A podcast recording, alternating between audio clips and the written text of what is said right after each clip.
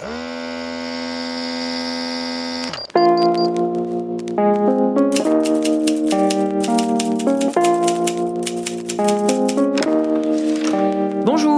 c'est à vous. Bonjour, docteur Z. Allez, je vous en prie, installez-vous. Qu'est-ce qui vous amène? Je viens pour une consultation, une consultation littéraire.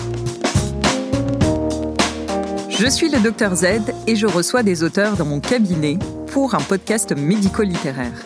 Je suis médecin, addict à la lecture et à l'écriture, à l'écoute des écrivains et des écrivaines. Ausculter leurs derniers romans, prendre le pouls de leur passion, examiner leur processus créatif afin de vous délivrer une ordonnance littéraire. Voilà mon autre serment d'Hippocrate. Placebo ou pas, j'espère que ces consultations littéraires vous feront le plus grand bien. Je reçois aujourd'hui, en ce 23 novembre 2022, dans mon cabinet littéraire, Xavier Charles Leclerc, un patient de 43 ans, pour son livre Un homme sans titre, édité aux éditions Gallimard. Bonjour Xavier Leclerc. Bonjour docteur. Avant de me dire ce qui vous amène, j'ai consulté votre dossier. Mon diagnostic concernant votre roman est affamé. À sa lecture, j'ai aimé beaucoup de choses. Alors, je vais faire un petit résumé pour ceux qui ne l'ont pas encore lu. Il s'agit d'un portrait sobre en nuances de votre père, cet homme né en Kabylie avant la guerre d'Algérie, ce travailleur acharné et décharné que vous comparez à un marcheur de Giacometti qui vous a intrigué par son silence. À travers des détails puisés dans des photos de famille ou des souvenirs, vous nous invitez dans votre famille. C'est Haït Taleb, famille de neuf enfants, logée dans une barre HLM de Caen. À travers les évocations, on voyage en Algérie, autour de la guerre d'indépendance, les années 80-90 en France, marquées par les politiques migratoires responsables des cristallisations identitaires actuelles. Dans ce court texte, on côtoie aussi les nobelisés comme Camus ou Ernaud. À sa lecture, j'ai aimé ce portrait sans phare de Mohamed Saïd Aït Taleb qui a souffert de la guerre, de la faim, du déracinement et du manque de considération en France. Ce texte est subtilement politique. J'ai aimé découvrir votre humanisme, exempt de ressentiment, et votre déclaration d'amour à tous vos pays, la littérature, le français, la France et l'Algérie. Alors, si vous le voulez bien, il me manque quelques éléments euh, pour compléter votre dossier. Donc, on organise notre consultation traditionnellement en trois temps le classique interrogatoire, l'examen clinique et la conduite à tenir thérapeutique. Très bien. Donc, on va commencer par l'interrogatoire.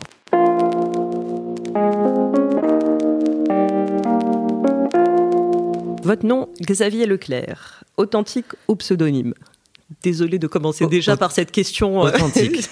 authentique. Alors, Leclerc, c'est la traduction de Haït Taleb. Donc, ce n'est pas un reniement, c'est une continuation. Et j'explique dans le livre que c'est un cheminement, d'abord pour euh, me protéger de la discrimination que j'ai subie comme tant d'autres euh, de ma génération, de notre génération. Et ensuite, c'est devenu une source d'apaisement et de cohésion avec la réalité de ce qui est aussi ma culture, la culture euh, européenne, pas seulement française, parce que je suis aussi britannique. Et ça m'a permis, en fait, euh, une ouverture à une réalité qu'on nous a souvent niée collectivement. À force de nous dire que nous sommes étrangers, on a fini par le croire. Et il a fallu que j'aille vivre en Angleterre très jeune pour apprendre que j'étais français. Et donc ce nom, c'est aussi une forme de revendication apaisée de ce territoire-là. Et ceux qui me demandent souvent de revenir à mon nom de naissance, je leur dis, mais ce serait de l'expropriation culturelle. Alors, ce nom qui est le vôtre, Xavier Leclerc, authentique, est-ce que ça vous a semblé toujours évident de vous dire que vous signerez euh, vos livres de ce nom ou de prendre un pseudonyme pour, euh, pour pas qu'on vous reconnaisse dans la vraie vie euh non, non, non, vraiment, c'était pas du tout l'idée d'un pseudonyme. L'idée, c'était pas de me cacher. Au contraire, c'était de me révéler. Oui. Ce nom, paradoxalement, est une manière de révéler mon histoire. D'accord. Parce que vous, en plus, vous êtes assez exceptionnel, comme vous en avez euh, trois possibles. Donc, le premier avec lequel vous êtes né, le deuxième que vous portez, qui est le vôtre euh, aujourd'hui, et un troisième hypothétique qui est est-ce que vous avez imaginé avoir un pseudonyme euh, littéraire, quoi? Alors, Vraiment, ma démarche n'a jamais été de prendre un pseudonyme littéraire. J'ai toujours voulu assumer euh, qui j'étais. En l'occurrence, mon premier roman de grâce chez Jean-Claude Lattès était publié sous mon nom de naissance, Hamid Haït Taleb. Mais le cheminement de ma vie a fait que j'ai changé de nom Et donc, à ce titre, ce nom euh, est le mien et n'est pas un pseudonyme. D'accord, vous vouliez figure pas un pseudonyme euh, littéraire Non, euh, parce que, parce que je n'ai pas de raison de me cacher. Moi, j'écris pour me révéler, au contraire, et pour révéler mon histoire, mon héritage, le mettre en lumière. Et ce n'est pas du tout une stratégie que je peux respecter par ailleurs, de rideau, euh, que forme la stratégie de ceux qui prennent des pseudonymes. Oui, d'ailleurs, c'est vrai que c'est assez révélateur de votre style. hein. On sent toute cette spontanéité et authenticité euh, Oui. qu'on apprécie dans Je suis assez partisan de la mise à nu, en fait. J'estime que la littérature, ça doit vous prendre aux tripes. Et pour ça, il y a un seul ingrédient, il n'y en a pas deux, c'est la vérité.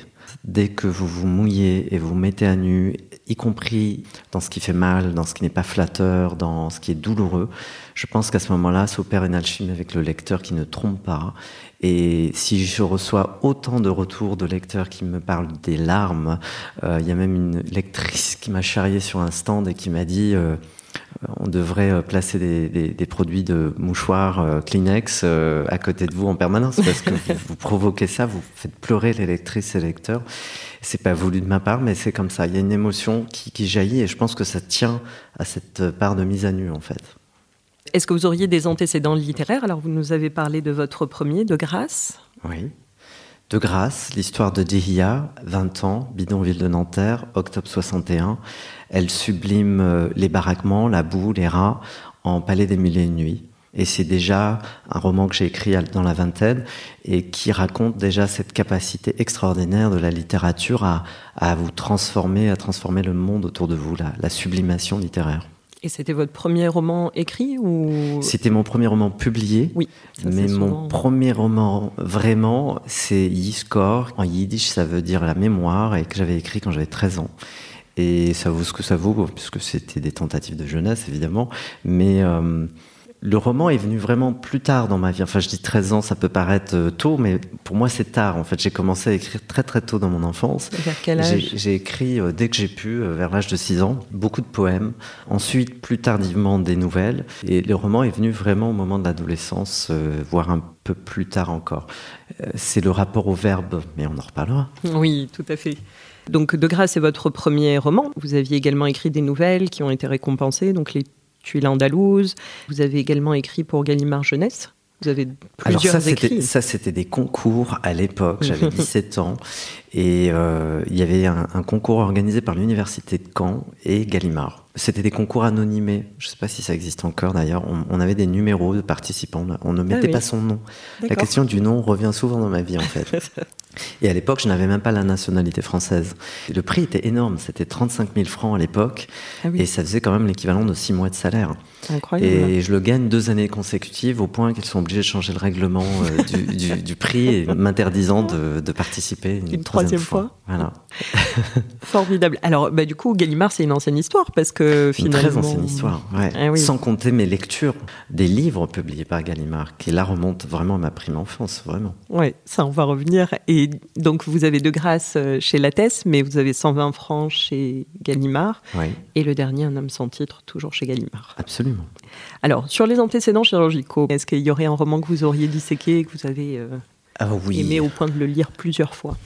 À rebours de Huysmans, un roman extraordinaire. On connaît tous le portrait de Dorian Gray. Dorian Gray, le personnage euh, extraordinairement euh, troublant, a dans sa main un livre. Et ce livre, c'est À rebours de Huysmans.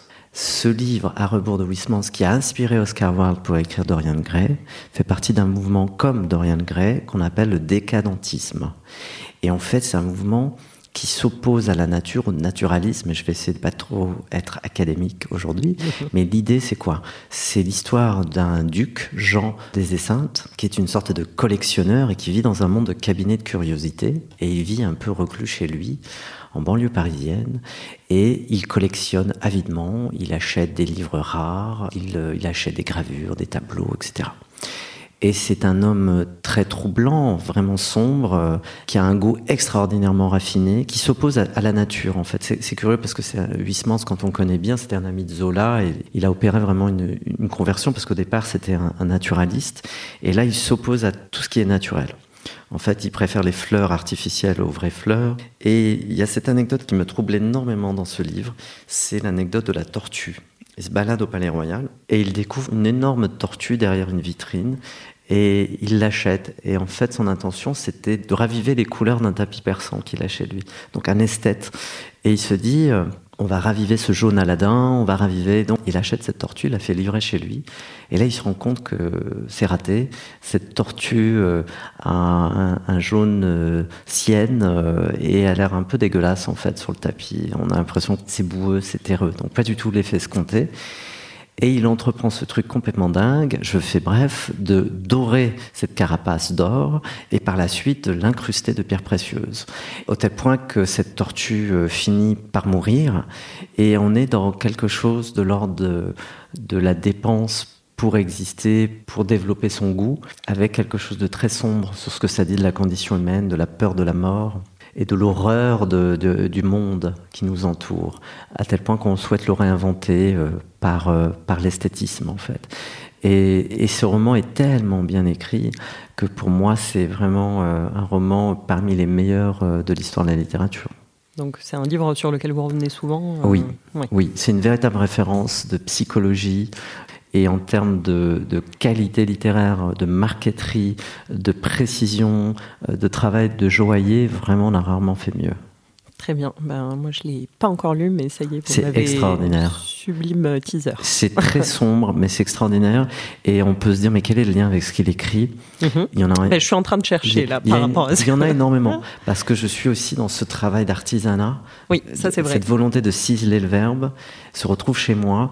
Euh, quand on cisèle les objets, quand on les décrit très très bien, on finit par comprendre qu'il faut aussi ciseler l'âme humaine. Il faut essayer de la trouver. Quand je décris la fin F-A-I-M, faut plonger, faut développer, faut réduire. Et ce travail vraiment de, sculpteur est très très important à mes yeux dans la littérature. C'est vraiment un travail très d'humilité, de, remettre l'ouvrage euh, constamment euh, en question. Oui, ça, je voulais vous en parler quand on fera l'examen clinique de votre œuvre, mais j'avais bien apprécié. Euh. Alors, quel est votre métier? Outre écrivain. Pour, faire bref, moi je travaille dans, l'industrie du luxe depuis des années. Euh, c'est une ironie extraordinaire quand on connaît mes origines très très pauvres. Et donc euh, voilà, je, travaille, enfin j'ai travaillé depuis des années pour les plus grands du monde du luxe. Très bien. Et vous aviez euh, également eu euh, des études littéraires euh, à la Sorbonne? Oui, j'ai deux masters, un en littérature générale comparée de Paris 3 à la Sorbonne et un autre en sciences humaines. Est-ce que vous pratiquez une activité physique qui serait nécessaire et bénéfique à votre écriture? Oui, la marche, très très important la marche. La marche, c'est une vieille tradition littéraire et philosophique. Il faut savoir que le mot péripatéticien vient du groupe des philosophes euh, grecs qui marchaient pour penser. Et donc le terme péripatéticienne que l'on connaît aujourd'hui parce qu'elles font les 100 pas sur le trottoir vient des philosophes grecs. Donc la marche pour moi euh, est une vieille tradition littéraire qui permet vraiment de, penser. Euh, on dit toujours l'écriture en termes de de, poser des mots sur le papier, mais c'est avant tout beaucoup de gestation. Et, cette gestation, elle, se fait vraiment beaucoup euh, en marchant, mais aussi en dansant. Danser, c'est très très important parce que ça permet d'évacuer beaucoup et ça permet euh, de, se libérer de, frustration pour revenir à l'essentiel. Bah, pratiquons la marche et, la danse. C'est vrai que la danse, c'est la première fois qu'on nous l'évoque. C'est important. Et puis ça vous permet le mouvement, la danse, ça vous permet le rythme. Tout ça, c'est des choses qui comptent beaucoup dans l'écriture. On note. Est-ce que vous auriez euh, des allergies à un auteur ou à un roman? Oui, Mein Kampf de Hitler. ah, vous l'avez ouvert Je l'ai ouvert, je l'ai lu et relu, mais je le, vraiment, je l'ai fait par, euh, par souci de compréhension de l'histoire avec un grand H. Mais c'est un livre immonde qui est très très mal écrit d'ailleurs, avec beaucoup de redondance. c'est très très mal écrit. Il hein. ah euh, faut vraiment démystifier Hitler. Hein. C'était un très très mauvais écrivain, comme il était un très mauvais peintre. Et je crois que la messe est dite. Est-ce que vous auriez un traitement de fond littéraire? Euh, Jean-Marie Laclaftine. Il se trouve que c'est mon ah. éditeur, mais alors je vous recommande son dernier livre. Euh, il avait écrit Une amie de la famille qui parlait donc de sa grande sœur morte un demi-siècle auparavant, noyée. Et c'est un livre bouleversant. Et par la suite, il a eu euh, énormément de retours de personnes qui sont revenues, des témoins, des amis. Et il a décidé d'écrire un autre livre à la suite de, tous ces retours-là, que moi je trouve être un des, livres contemporains euh, les plus extraordinairement émouvants, vraiment. Je défie quiconque. C'est Albert Camus qui parlait de la maison du peuple de Louis Guillou et qui disait en préface Je vous, je vous défie de ne pas pleurer en, lisant ce livre. Moi, je dirais la même chose de ce livre qui s'intitule La vie des morts. Et c'est bouleversant. C'est un immense hommage à, la littérature et c'est une boule de vie extraordinaire. Et c'est l'évocation de sa sœur et de ce panthéon d'amis qui forment euh, un jardin absolument magnifique. C'est bouleversant, c'est captivant. D'ailleurs, euh, Camus, Guillaume, que vous évoquez, ils apparaissent dans votre panthéon souvent. Ah oui, il y a, y a, y a une filiation extraordinaire. qui est très présent hein, dans Un homme sans titre. Oui, alors un homme sans titre, euh, Albert Camus, 25 ans, euh, se rend en Kabylie pendant euh, une dizaine de jours et il écrira chaque jour un article pour l'Alger républicain. Et donc cette description de, la misère qu'on va évoquer dans un instant m'a fait l'effet de lettres écrites à un ami qui m'ont permis de comprendre l'enfance de mon père. Donc Albert Camus, il y a au-delà même de la littérature quelque chose de mm. très personnel et de très familial. En fait. Oui. Puis c'est assez touchant de se dire que l'histoire de votre père est intriquée, qu'ils ont probablement été là euh, au même moment. Le premier titre que j'avais pour Un homme sans titre, c'était Albert Camus n'a jamais oublié mon père. Puisqu'il dit dans un des articles, je n'oublierai jamais ses enfants. Et voilà. Est-ce que vous auriez un remède littéraire contre le blues? Oui, Les Noces de Camus. Alors, euh, ça coûte pas très cher. Il est pas très épais. Vous êtes euh, à Tipaza, au soleil, les alcools euh, euh, des effluves, des plantes au soleil, ce ciel extraordinaire, le bruit de la mer. C'est un, remède contre le blues, c'est un remède contre le désenchantement, puisque c'est un livre très habité. Et c'est déjà toute la personnalité solaire de, Camus, mais aussi de, l'Algérie, de la Tunisie, du Maroc, de, de ces pays magnifiques qu'on tend à offrir. Quoi d'autre pour se sentir bien? Et actuellement, sur votre table de chevet, qu'est-ce qu'on peut trouver comme euh, livre? Qu'est-ce que je lis en ce moment? En fait, moi, je, picore beaucoup parce que en ce moment, je suis très, très, très pris. Et donc, je commence un livre, mais euh, très, très vite, je l'oublie et je me retrouve dans une autre destination, dans une autre ville. Et donc, je suis obligé de commencer un autre livre ailleurs. Et, donc, vous avez plein de traitements en ce moment. Voilà. donc, je ne suis pas sûr que, ce soit euh, très sage de ma part, mais je mélange un peu les livres en ce moment. Euh, j'ai envie de recommander le, dernier livre de Miguel Bonnefoy, ah qui, qui, est passé dans votre cabinet récemment. Tout à fait. On est qu'on vous a évoqué également. Magnifique livre. Et, puis Miguel, j'ai une vieille histoire avec lui, puisqu'on s'est connus euh, à la Sorbonne, et j'avais obtenu le premier prix de la Sorbonne pour les tuiles andalouses, et lui avait obtenu le deuxième prix. Il n'avait encore euh, rien publié à ce moment-là. C'était un petit jeune magnifique qui deviendra l'homme sublime que l'on connaît aujourd'hui. Ah oui, et qu'on a reçu pour l'inventeur. Euh, absolument. Et ce, livre est sublime. Et évidemment, il fallait que ça se termine en Algérie. On est d'accord. Et c'est quelqu'un que j'adore, donc on, on me dira probablement partisan et on n'aurait pas forcément tort, mais au-delà de, mes sentiments euh, très profonds à son égard, je dirais que vraiment c'est un homme extraordinairement talentueux et qui restera, vraiment. Donc lisez Miguel Bonnefoy, vraiment. De toute façon, on ne s'est pas trompé. Hein. Ceux qui passent par ici, euh, ils sont forcément euh, touchés quelque part. Quoi. Alors, le motif de la consultation, maintenant que le dossier est complet, on va revenir sur votre œuvre, Un homme sans titre. Alors, quel est le motif? Est-ce que vous pouvez nous donner un homme sans titre. Alors, j'ai mis longtemps à trouver ce titre, justement, parce que un titre, c'est compliqué à trouver. Vous vous rendez compte que c'est soit trop abstrait, soit trop fragmentant, ça ne reflète pas l'ensemble des thématiques. Donc c'est compliqué euh, de trouver aussi un titre qui n'existe pas déjà. C'est vraiment la question de la créativité littéraire. Et puis un jour, je me suis dit, mais bon sang, je veux parler de mon père, en fait. C'est ça l'idée. La question de mon père, c'est la question de ces hommes qui n'ont pas de titre. Hormis le titre de résidence ou de transport, c'est ça Absolument, ce sont des vies minuscules. Et donc, le titre m'est apparu comme une fulgurance. C'est un homme sans titre. Je ne dis pas l'homme sans titre. On me dit souvent ça. Il y a encore une différence. C'est encore pire que ça, docteur. C'est un homme sans titre. C'est-à-dire qu'il est encore plus anonymé. L'homme sans titre ferait qu'il est hommes. qualifié. Là, c'est un homme sans titre. Un homme finalement parmi tant d'autres. C'est sur les euh, Algériens où vous dites, euh, page 38, des Algériens pour la plupart qui portaient en eux une noblesse titre, ni armoirie, qui se révélaient, comme pour Mohamed Saïd, dans leur dignité. Ces hommes ne se plaignaient jamais, la tête toujours baissée, rasant les murs. Leur corps et leur visage étaient inexpressifs pourtant, derrière leur masque stoïque, ces hommes craignaient tous les autorités, la même angoisse de finir torturés au poste, la même présomption de culpabilité. C'est vrai qu'on sent l'hommage à tous ces hommes-là. Euh. Oui, c'est une génération de princes, de princes sans titre, ni armoiries. Mais ce qui fait leur noblesse, c'est leur dignité. Ces hommes euh, sont anonymes, rasent les murs, reconstruisent la France, sans jamais se plaindre mais ils portent tous les, en eux, quand on sait les entendre, les feux pourtant souvent inaudible, de la guerre, des guerres d'indépendance, j'ajouterais. Et c'est un hommage à travers mon père euh, à tous ces Shibani, à tous ces vieux que l'on croise parfois dans les rues aujourd'hui, qui meurent les uns après les autres en raison de leur âge. Et, souvent seuls. Moi, j'en ai eu pas mal hein, dans mes consultations. Et, et ils me brisent le cœur parce qu'ils finissent euh, comme ça a commencé dans la misère, dans l'absence totale de reconnaissance, dans des foyers Sonacotra souvent. Et c'est euh, des hommes qui me bouleversent profondément. Mon père était un homme sans titre. Euh, lui qui valorisait euh, sa carte de travail, qui formait un, titre dérisoire finalement, de laquelle extraite la photo qui est sur, sur, le bandeau du livre, je me suis dit que finalement un homme sans titre, ça lui ressemblait bien. Et puis à travers lui, tous ces Shibani sont des hommes sans titre. C'est vraiment l'histoire de mon père qui a bouleversé beaucoup de gens qui m'écrivent à travers les réseaux sociaux, etc. Et qui me disent tous la même chose finalement, que c'est aussi leur histoire et ils ont bien raison. Alors pour ceux qui ne le savent pas, les Shibani, est-ce que vous voulez préciser Oui, les Shibani en, arabe, ça veut dire les vieux en fait. Et c'est très affectif comme surnom.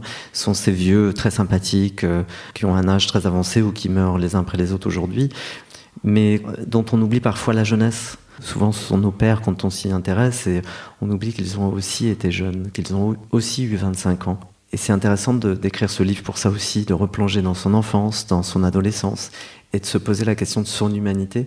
Avant d'être vieux, il a été jeune, il a, il a probablement aimé. Et, puis il a eu une autre vie, en fait, c'est ça qui est intéressant, parce que nous, on les voit que sur le prisme français, de ces hommes dans ces tours HLM qui ont bossé en main-d'œuvre demandée euh, par les politiques de l'époque, mais au final, euh, moi, ça me paraissait très loin, alors euh, géographiquement, mais aussi euh, presque historiquement. J'ai presque l'impression qu'il appartenait à un autre siècle, tellement ça me semblait fou que le code forestier des colons français interdisait aux locaux de prendre du bois ou de manger euh, les choses qui se trouvaient dans leur propre forêt, et que cet enfant est né dans une misère et dans une pauvreté euh, extrême. Vraiment, ça me semblait euh, appartenir à des romans euh, d'un autre siècle, en fait. Et c'est vrai que cette connexion était intéressante. Cette misère est d'un autre siècle, mm. vraiment.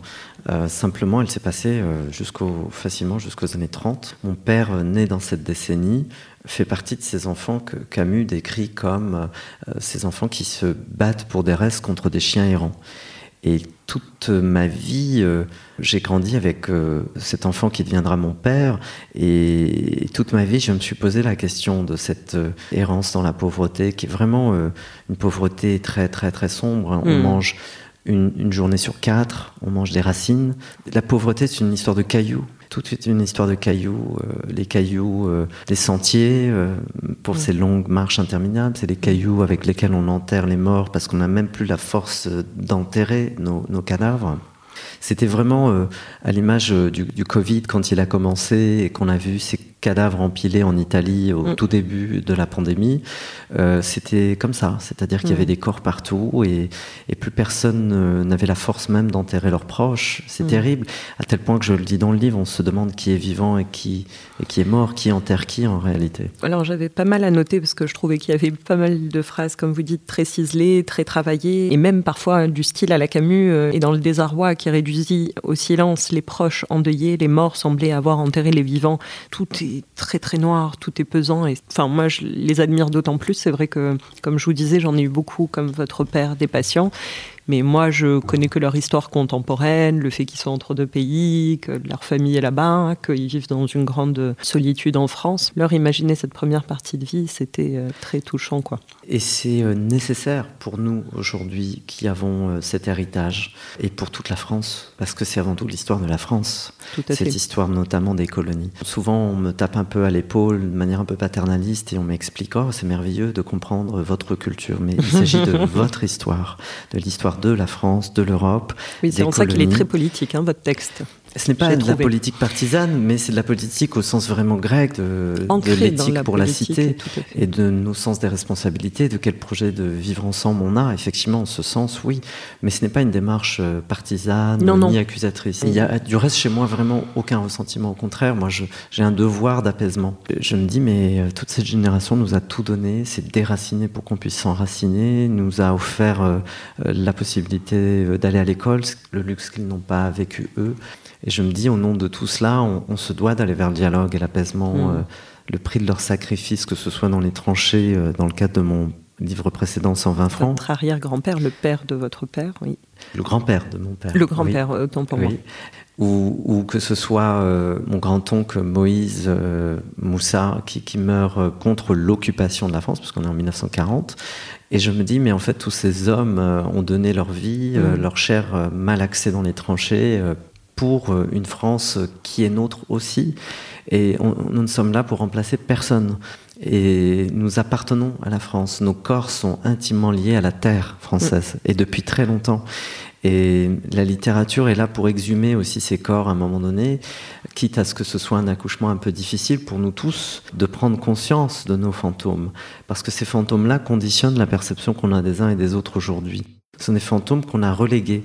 Et je pense qu'il faut, il faut leur redonner la parole aujourd'hui. Oui, parce qu'ils existent de toute façon dans les histoires de millions de Français, donc ça c'est important. Et ils sont une source d'apaisement quand on sait les écouter. Vrai. Les fantômes ont ce site particulier, ils peuvent être effrayants ou être une source d'apaisement. Dans toute la littérature, ce sont des fantômes qui vous font peur parce que vous ne les comprenez pas. Euh, prenons le temps de comprendre et d'entendre les fantômes.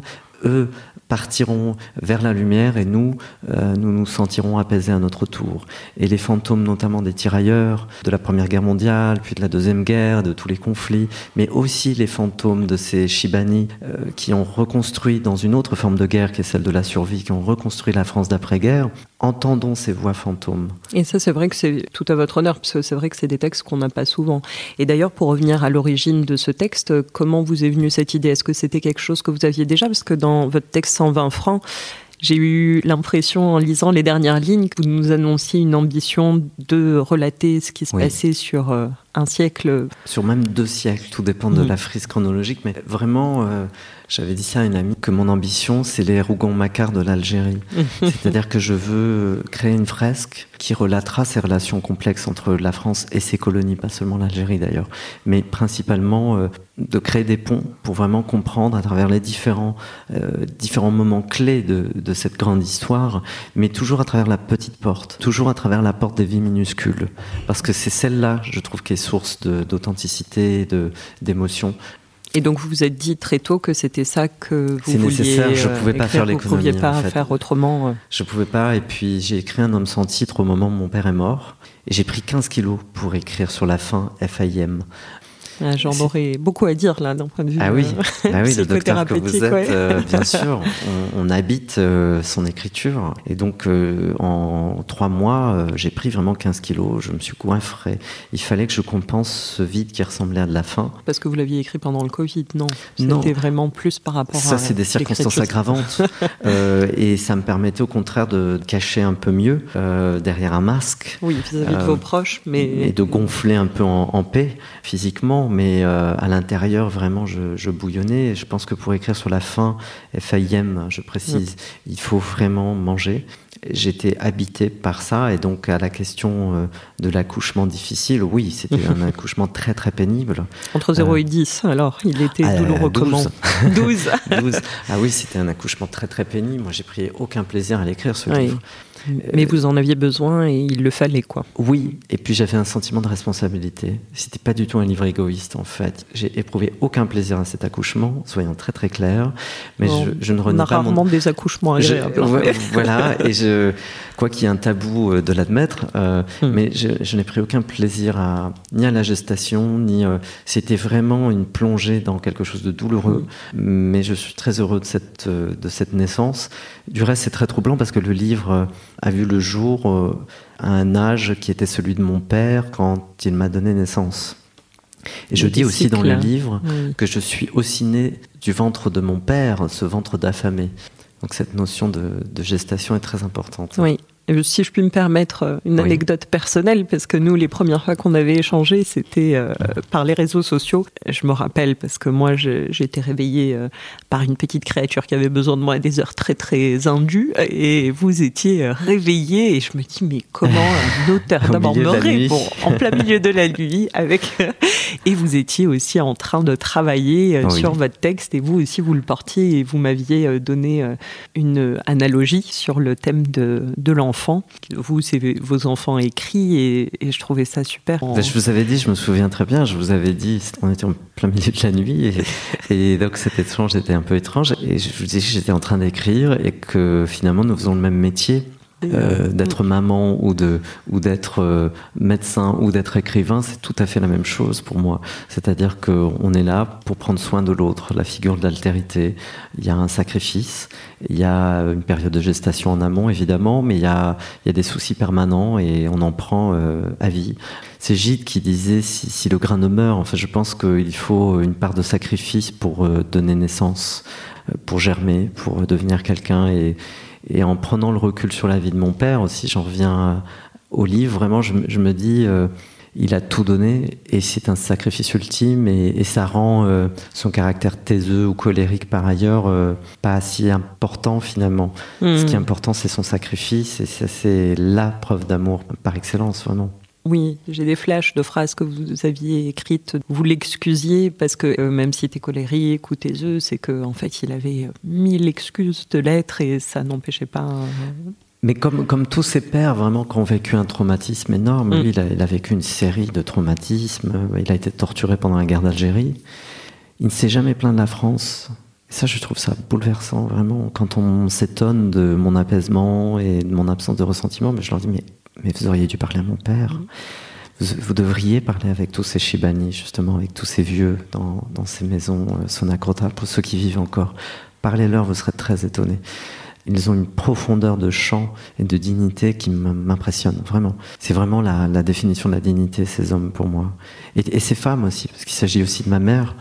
Ma mère, c'est une sorte de guerrière silencieuse. Elle a fait des miracles. Nous étions neuf enfants. Nous avons euh, d'abord vécu dans un baraquement, dans un terrain vague traversé par la route nationale 13 dans la banlieue de Caen. Alors, petite parenthèse là-dessus, nous étions euh, dans un champ boueux. C'était pas un bidonville, parce qu'un bidonville, il faut plusieurs baraquements. Il n'y avait qu'un seul baraquement qu'on appelle Ikea 100. Mhm. Parce que c'était une sorte de maison Ikea à 100 morceaux qui était livrée après-guerre et par les Américains. Voilà, notamment à l'Angleterre, d'où le nom UK 100. Et sauf que la Grande-Bretagne n'en a plus voulu au dernier moment. Elle, elle a refourgué au ministère de la Guerre euh, français. ministère de la Reconstruction, on appelait ça. Et donc, euh, ces baraques-là étaient souvent euh, euh, le véhicule de l'exploitation organisée par des Maghrébins eux-mêmes. Mhm. Et donc, la notion de marchand de sable est une notion importante dans mon œuvre aussi parce que je, je veux autoriser la nuance et la complexité. Il n'y a pas de gentil, il n'y a pas de méchant. Et ça illustre bien que je n'ai pas une démarche accusatrice, mais que je, veux juste révéler notre condition humaine à travers ce que j'écris. Et donc, vraiment en prime enfance, je me retrouve dans ce, dans ce baraquement. Ma grande sœur Kaltoum m'explique que euh, ces bonnes sœurs euh, habillées vraiment comme dans les films de Funès, euh, en, noir et en blanc, euh, qui viennent avec des sacs poubelles nous refiler des, des fringues et des pâtes et que sais-je, et, et, nous les déposent et elles traversent ce champ boueux. Et moi, par la fenêtre, je les regarde et voire même je les attends. J'ai vraiment un souvenir très très aiguisé de ça. Et ma grande sœur m'expliquait qu'elle venait du paradis. Et donc j'ai compris très tôt que j'avais une vue sur le paradis. et donc je pouvais euh, observer, j'étais très contemplatif enfant, j'étais très calme, et je pouvais regarder pendant des heures euh, ces champs de boue. Et c'était vraiment ma vue sur le paradis. Mm. Après, on a évolué. Euh, socialement, grande ascension puisque nous nous sommes retrouvés euh, après des naissances successives dans une HLM à Hérouville-Saint-Clair, toujours dans la banlieue de Caen, à 5 minutes de, de ce fameux champ. Mais là, euh, confort extraordinaire, au courant d'électricité, chauffage, etc. Donc c'est merveilleux. Et j'ai vraiment des souvenirs très attendris de ce quartier du Grand Parc qui n'avait de parc que, de nom. Et donc, extraordinaire vie et puis une cohabitation avec 45-50 nationalités puisque c'était une ville nouvelle à l'époque. Et puis la découverte de la bibliothèque municipale. Passer mon temps euh, fourré dans cette euh, bibliothèque, municipale avec une équipe extraordinairement bienveillante qui se rappelle encore de l'enfant discret que j'étais. Il y avait des souvenirs, cet enfant discret qui a chapardé un ou deux bouquins, mais, oh, plusieurs, la bonne heure. plusieurs, absolument, parce qu'il n'y avait pas de livre chez moi, il n'y avait que l'annuaire téléphonique.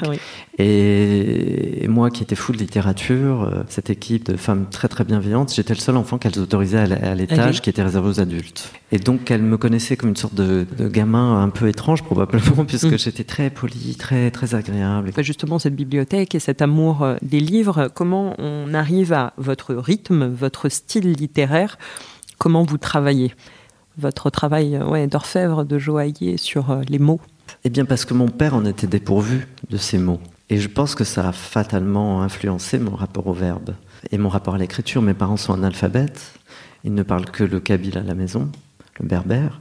Et donc, euh, je me rends compte de leur extraordinaire richesse, mais elle est, elle est cachée, cette richesse, aux yeux de ceux qui pensent que ces pierres précieuses, ces mots extraordinaires ne sont que des cailloux, complètement dévalorisés. Moi, en tant que cadre, quand je suis basé à Milan et que je suis un talent expat et non un immigré, on me dit polyglotte on me valorise.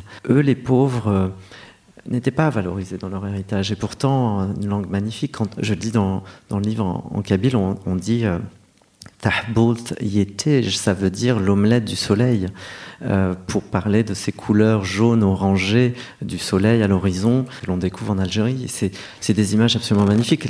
Les, mots sont magnifiques. Et oui, c'est vrai qu'ils ont une part belle hein, quand même dans votre texte. On sent. oui. oui. C'est aussi un hommage à, la langue berbère et, par extension à tous ces hommes et ces femmes invisibles qui pourtant portent en eux des richesses extraordinaires. Et donc le, travail, comment vous hum, alors, euh, vous avez l'idée de vous de parler et de rendre hommage à tous ces hommes à travers la figure de votre père. Vous, prenez des notes Est-ce que vous gribouillez euh, juste mentalement euh, un plan? Comment vous travaillez? Ça nous intéresse. je, fais juste un écho à mon enfance de cette bibliothèque municipale qui va répondre finalement à cette question. Mhm. Je me retrouve euh, sur cette table formica blanche euh, de la bibliothèque municipale avec des piles de livres euh, autour de moi qui donc littéralement m'enferment dans une sorte de tour de livres je pique plusieurs de ses livres, des grands classiques, notamment euh, Alexandre Dumas, Les Trois Mousquetaires, mais je suis un enfant bien élevé, donc je culpabilise énormément de voler ces livres que je cache sous un matelas, euh, comme vraiment des trésors. Et me fait cette promesse intérieure de me dire un jour, j'écrirai des livres qui remplaceraient ces livres que j'ai volés et qui eux-mêmes seraient volés par d'autres enfants qui écriraient des livres et, qui perpétueraient ce cycle peut-être vertueux, puisque la vie m'a donné raison. Et la bibliothèque municipale m'a écrit une lettre absolument magnifique en me disant, on se rappelle très très bien de l'enfant discret que vous étiez et on vous promet qu'on vous demandera pas de rembourser ces livres. De retour. C'est quand même merveilleux. C'est peut-être les seuls objets qu'on a le droit de voler finalement. Hein, je pense que la France se porterait très très bien si la, la délinquance se résumait à des vols de livres. Et ce qui est beau aussi, c'est que moi, j'ajouterais peut-être un autre argument à ma défense, c'est que finalement, ce sont ces livres qui m'ont volé. Ce sont ces livres qui m'ont kidnappé. Euh, ils m'ont emporté, je n'avais aucun choix. Comment mm. résister à Alexandre Dumas? Comment résister à tous ces classiques? C'est impossible. Et donc, euh, je suis euh, à mon corps défendant, là pour vous dire que je suis parfaitement innocent, que ces, ces livres m'ont emporté. Et, Mais il paraît que c'est quand même un geste classique. Ça me rappelle notre consultation avec Jaili Amadou Amal qui, qui elle escaladait, était d'une famille musulmane qui escaladait le parapet de l'église pour aller chaparder des bouquins dans l'église de, de, de son village du Cameroun. de, de voleurs de livres, c'est merveilleux. Et pour faire écho à la question initiale de comment j'écris, à ce moment-là, la bibliothèque, dès l'enfance, je comprends qu'en fait, la poésie, c'est pas de l'ornement ou du superflu. C'est pas des, choses juste décoratives c'est que la vie est là, elle, elle, se joue à ce moment-là. Dans le beau, ce n'est pas une notion euh, dérisoire, c'est une notion essentielle, fondamentale. La beauté du texte doit nous faire vivre en tant que lecteur la beauté des personnes, la beauté du vécu, la dignité des gens. Et donc là, on n'est pas là pour faire du beau. Donc j'ai rasé cet écueil. Je parle de marteau-piqueur euh, euh, dans ma tête à ce moment-là et je, parle du bruit qu'il y a en moi dans cette bibliothèque silencieuse au moment où mhm. j'écris pour raser ces façades complètement artificielles et pour aller à l'essentiel. Et vraiment redécouvrir le noyau des vérités, des, vécus, des dignités, etc. Notamment. Donc c'est ça qui vous a animé pour écrire. Ça, c'est mon moteur. Absolument. Ensuite, euh, l'amour du beau et de la dignité et de retracer euh, des voies qui finalement euh, dans la vie n'ont pas beaucoup de place. Et ma démarche d'adulte n'a pas beaucoup changé de celle de, de l'enfance. On développe des techniques, on affine, on épure, on simplifie. Le conseil que j'aurais à, à, donner à l'enfant que j'étais, ce serait de continuer d'aller au plus simple. Ciseler, c'est aussi l'effort d'aller vers la simplicité. C'est pas faire simple, c'est très compliqué. Mais bien sûr. Parce que comment en 15 kilos qu'on prend avec un exercice de souffrance d'accouchement qui est ce texte d'un homme sans titre, par quel bout vous commencez? Parce qu'on se dit, euh, ça n'a pas dû être facile en fait. Non, c'était pas facile du tout. En fait, l'effort là était justement euh, là où je ne me retenais pas quand je mange. Je, je fais un effort de me retenir au moment où j'écris. Je suis dans un regard sec pour éviter toute mièvrerie, tout apitoiement, tout pathos en fait. Et ça, ça, demande une retenue hmm. extraordinaire. Ça, c'est votre ligne directrice à l'écriture. Oui. Et c'est vraiment le conseil que, que je donne à l'enfant puis à l'adolescent que je deviens. Si je pouvais par magie m'adresser à lui, c'est de tout faire pour retenir les forces du pathos et les contenir au maximum pour aller vers l'essentiel, pour aller vers la lumière. Je pense qu'à ce moment-là s'opère l'émotion. Par exemple, vous avez fait un plan pour ce texte Aucun plan. C'est pas un plan, mais j'ai quand même une arrière-pensée d'où je veux à peu près aller. D'accord. Ça, c'est quelque chose que vous pensez en amont Oui. Je pense que c'est une bonne manière de fonctionner pour moi, en tout cas. Mhm. Ça me permet de, de me calibrer, de savoir un peu où je veux aller puisque j'essaie toujours de me poser une question très très simple dès le départ, c'est qu'est-ce que je veux dire en fait? Qu'est-ce que je veux raconter? D'accord. Ah, c'est votre idée le livre principale. Va parler de quoi? C'est pas une recette, hein. d'autres font très bien sans. Moi, c'est un moteur chez moi. Les choses peuvent se déclencher par un titre, par euh, une remarque, par une mm. phrase, par un mot-clé, et qui génère chez moi ensuite une, une thématique. Et là, je suis habité par cette thématique. Et ça peut durer combien de temps, ça, cette phase un peu préparatoire? Oh, ça peut durer des années. Moi, je suis constamment habité par euh, différentes phases. J'ai déjà des thématiques pour d'autres livres euh, euh, qui germent et je sais qu'un jour j'écrirai sur tel ou tel sujet, etc. Ce livre, Un homme sans titre, en fait, il faut le savoir pour l'anecdote, j'avais déjà terminé un autre manuscrit qui n'est pas paru et je déjeune avec Jean-Marie Laclaftine, mon éditeur, et je lui montre sur mon téléphone portable les quelques pages du début du manuscrit d'un homme sans titre, qui ne s'appelait pas encore un homme sans titre. Et là, il est complètement estomaqué. Il me dit, mais c'est ça qu'il faut sortir, il faut le sortir maintenant. Et donc, on met de côté ce manuscrit euh, qui était terminé pour écrire, euh, pour se lancer vraiment dans, dans ce livre. Et donc, chose faite. Et puis, euh, maintenant que c'est fait et que c'est sorti, etc., bah, je n'ai plus envie de sortir le manuscrit euh, que j'avais terminé. Parce que je me dis, maintenant, en fait, c'est plus tout à fait ça que j'avais envie de dire aujourd'hui.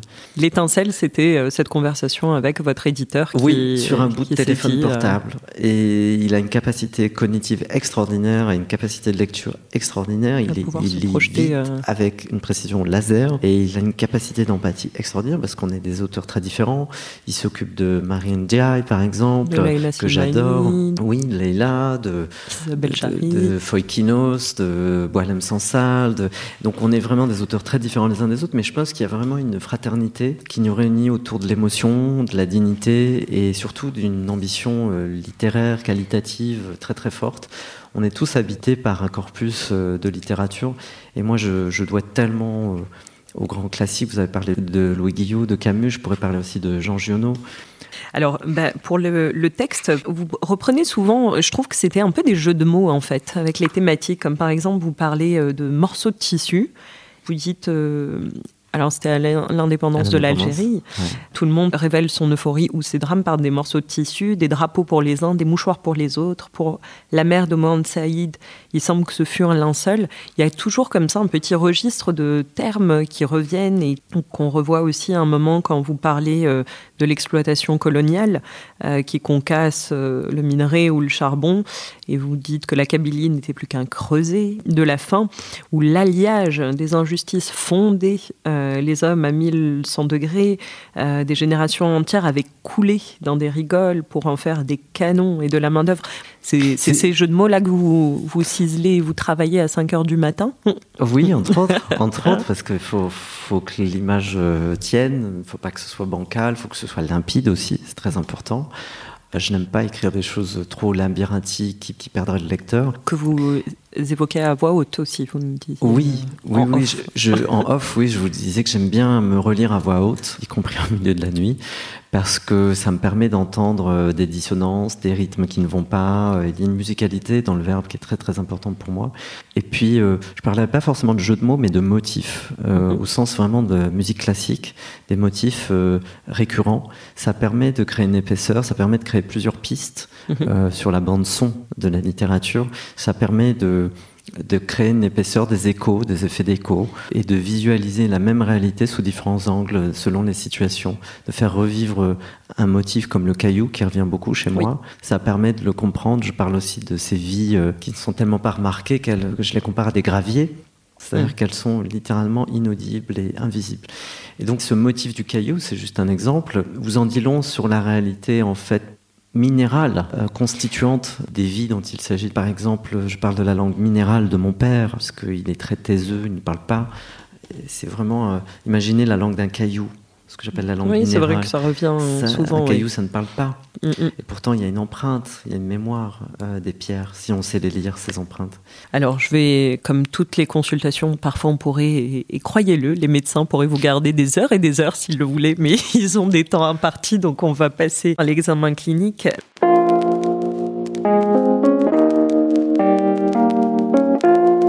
Bah, la musicalité ou le rythme, on en a un peu parlé, donc vous, vous l'évoquez euh, à voix haute, et c'est des phrases un peu courtes. Et je précise aussi que c'est des chapitres très courts et un texte plutôt court qui excède pas Ouais. les 150 pages. J'aspire à écrire de l'alcool fort. Ça se boit en toute petite dose. On s'enivre assez rapidement. Non, non, c'est vrai que Je suis ravi mais d'entendre euh, euh, ce mot ivresse, c'est très beau parce que l'expérience, elle doit être forte, elle doit être immédiate. Je considère que le temps des gens, c'est précieux. Euh, les vies dont il s'agit sont précieuses.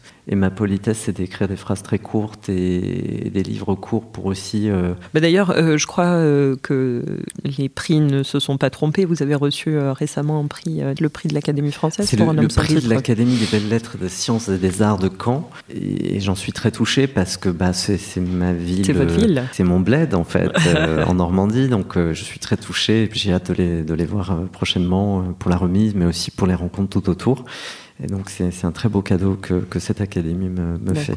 Vous, quand vous avez donné votre texte à Jean-Marie Laclaftine, donc votre éditeur, euh, dans quel état étiez-vous? Est-ce que vous partagez avec lui au fur et à mesure ou est-ce que vous lui donnez Oui. que quand le texte est terminé et impeccable? Le texte a évolué, a beaucoup évolué. J'ai retiré 21 chapitres la version Ah oui. de départ. Autant vous dire euh, la même quantité euh, que celle publiée. Parce que ces 21 chapitres parlaient de moi, en fait. Et on- la promesse initiale, c'est de parler de mon père, de le raconter. Donc on n'a pas voulu décentrer. Jean-Marie m'a dit, il faut, garder ça pour un autre livre. Donc je, je le garde, ce matériel, pour un autre livre, mais je pense l'écrire que quand je serai très vieux en réalité parce que j'ai encore beaucoup de choses à, à dire. J'ai pas forcément envie de raconter ma vie, que je raconte un peu en creux dans, Oui, dans le livre parce que voit je- quand même je suis le beaucoup, hein. narrateur, mais vraiment, je, je rends toute la place centrale à mon père Mm. et, et à ma mère aussi. Oui. D'ailleurs, comment vous est venue cette idée d'utiliser beaucoup les photos? Parce que c'est vrai que c'est un matériel, vos souvenirs, elles sont assez fréquentes. Alors, tant dans vos deux derniers romans, euh, on voit votre arrière-grand-père et votre père en photo, mais il y a les photos de votre enfance euh, qui reviennent souvent, que vous Oui. décrivez et qui sont aussi un matériau. euh, Oui, en fait, le bandeau de 120 francs, on voit une carte postale et c'est vraiment mon arrière-grand-père. Oui, que vous aviez trouvé euh, vraiment de façon fortuite, mais qui ressemble tellement à votre. en ligne avec euh, il m'a que- suffi de taper le nom du régiment Constantine etc etc et puis boum par euh. magie apparaît cette carte postale extraordinaire qui est le portrait craché de, de mon père très vieilli sur, sur cette photo c'est incroyable hein. là ça vous fait croire à une main invisible hein. ça vous fait devenir mystique ces expériences là Et donc, ces Et- photos, pour vous, c'est vraiment des points de départ d'écriture, en fait. Oui. Ouais.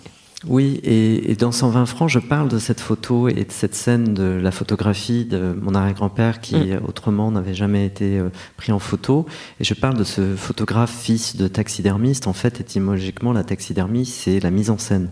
Et en fait, cette photo est une mise en scène d'un zouave. Et en fait, il est euh, littéralement euh, en taxidermie, c'est-à-dire qu'il est vidé de son contenu et, et ce Mm. contenu est remplacé par la fantasmagorie coloniale. L'exhibition, en fait, des colonies. Et cette carte postale, comme toutes les cartes postales coloniales, ont vocation à, à exotiser cette réalité-là de ces gens, mais quelque part les déshumaniser. Donc euh, vraiment, c'est le propre de la taxidermie. On voit un animal, mais qui est mmh. vidé, qui Donc est vous, vous prenez un peu le contre-pied, vous prenez ces images glacées pour leur donner toute la vie. je veux les nourrir, je veux retirer la paille des clichés et des, et des absences euh, mémorielles et les remplacer par mmh. le véritable contenu, la chair, la voix de ces êtres formidables. Et alors, euh, pour revenir juste à votre éditeur, quand il a lu le texte, vous avez fait plusieurs allers-retours, vous dites? Oui, euh, bien sûr, toujours. C'est un véritable travail de collaboration. Et Jean-Marie, c'est vraiment le plus grand éditeur parce que ah, il est quand même très connu. oui, et puis ça va de soi évidemment, et c'est une grande chance pour moi parce qu'il a un regard euh, vraiment très aiguisé et ses retours me sont infiniment précieux. Je lui dois absolument tout. D'ailleurs, vous l'avez rencontré comment? Comment ça se fait que ça soit votre éditeur Je lui ai envoyé mon manuscrit par la poste et il m'a répondu avec tant de bienveillance euh, et on s'est rencontrés très rapidement euh, et c'est une des plus belles rencontres de ma vie vraiment. Et je lui dois tout tout ce que j'écris vraiment euh, je lui dois absolument tout parce que son talent sa capacité son émotion son empathie ses retours constructifs moi me permettent à chaque fois d'avancer et il n'y a pas un gramme de complaisance chez lui mais une immense bienveillance et ça c'est vraiment une grande qualité et puis c'est devenu faut le dire très sincèrement c'est devenu vraiment un de mes meilleurs amis parce que c'est un homme euh, qui me bouleverse à bien des égards et avec qui j'ai des échanges euh, fabuleux. Donc je suis très très heureux parce que ça rend euh, mon expérience littéraire aussi une aventure humaine très très belle et très forte. Et Jean-Marie, c'est vraiment un, trésor. Et du reste, je ne suis pas le seul à le penser. tous les auteurs qui collaborent avec lui le, ressentent aussi. Et pour la prise de pouls de votre texte, pour le public, une fois qu'il a été publié, vous étiez dans quel état, vous? Est-ce que vous étiez en tachycardie ou pas Non Un peu désemparé, en fait. Je m'attendais pas du tout au succès euh, que j'ai rencontré. Je vous le dis franchement, je, me suis dit, mais qui va s'intéresser à mon histoire de d'immigrés, d'hommes sans titre? Vraiment, je suis allé vraiment un peu la tête baissée, un peu à l'image de mon père, en me disant, un peu comme tous ces hommes qui mmh. rasent les murs. Et euh, donc, est-ce que vous avez euh, d'autres projets là? Est-ce que vous avez une appréhension à reprendre l'écriture? Je continue d'écrire. Je vous êtes sur un, un, roman très très très ambitieux et je ne peux pas vous dire de quoi il va s'agir, mais ça s'inscrit tout à fait dans cette fresque de la France et de l'Algérie et de la mémoire coloniale tout court. Et c'est un roman qui me coûte émotionnellement, qui m'emmène dans des endroits difficiles. J'essaie d'éviter euh, de tomber dans cette addiction à la nourriture euh, pour euh, me réconforter. donc j'essaie hein. d'être vigilant là-dessus mais euh, le sujet est absolument bouleversant. D'accord. Et on en reparlera. oui, volontiers. Et je me demandais si vous alliez aussi chercher des, des documents historiques, parce que beaucoup est. Oui. oui énormément de recherches historiques. J'essaie d'être le plus fidèle à la réalité historique le plus possible parce qu'on leur doit ça. Je fais beaucoup, beaucoup, beaucoup de recherches et puis après je l'oublie. En fait, la clé c'est ça. Et vous le métabolisez et vous le sortez quand il y a besoin. Il faut que ça devienne le euh, plus naturel possible, comme si on. Faut que ça ne devienne pas un essai ou. Voilà, il faut, il faut digérer, assimiler la grande histoire. Oui, parce que c'est assez subtil hein, dans vos deux derniers textes. Euh, on le sent. On sent que c'est très documenté, mais euh, c'est très digeste, si je puis m'exprimer ainsi, bah, sur cette double histoire commune finalement, mais qui est très très ancrée dans la dans l'histoire avec un grand H et que vous arrivez à restituer de façon euh, très subtile dans des histoires, euh, comme vous dites, de vie minuscule, unique. Alors bon, pour terminer, pour la conduite à tenir thérapeutique, est-ce que vous avez des conseils à donner à un jeune auteur ou un jeune écrivain qui voudrait se lancer dans l'aventure Alors, euh, les mêmes que à l'enfant que j'étais, faire au plus simple, euh, ne pas désespérer, continuer d'avoir des doutes, très important, euh, de se remettre en question, de ciseler, de rayer, de rayer, de rayer, de, pas avoir peur. de pas avoir peur. Ce n'est pas un échec, au contraire, c'est un cheminement. Parce que par exemple là, vous avez mis combien de temps à écrire ce titre? Quelques mois, vraiment. 4-5 mois. Et puis après. avec la réécriture Et puis avec la réécriture, on va dire 9 euh, mois, quoi. Ah oui, Donc une vraie gestation. Euh, une vraie gestation.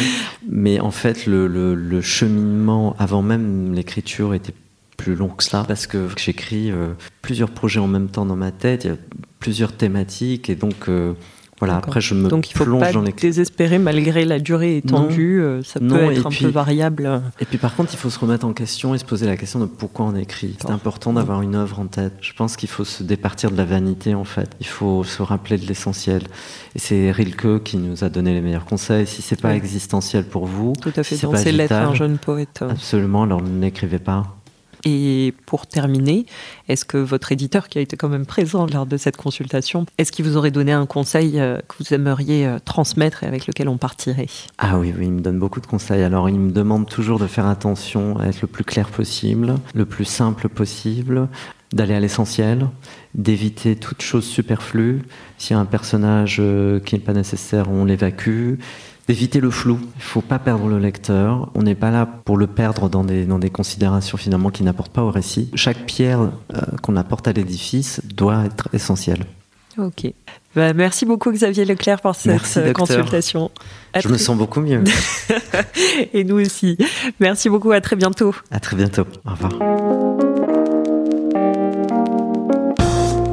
Prenez soin de vous et n'oubliez pas que la seule règle pour écrire, c'est d'inventer les vôtres. À très vite pour une nouvelle consultation. Retrouvez-nous sur toutes vos plateformes d'écoute de podcasts préférées, dont Radio Style, sur les comptes Instagram et Facebook, les consultations littéraires, et n'hésitez pas à partager et à nous mettre un avis pour nous soutenir. Si vous avez des envies d'auteur ou des coups de cœur de lecture, contactez-nous par mail sur contact at radio.style.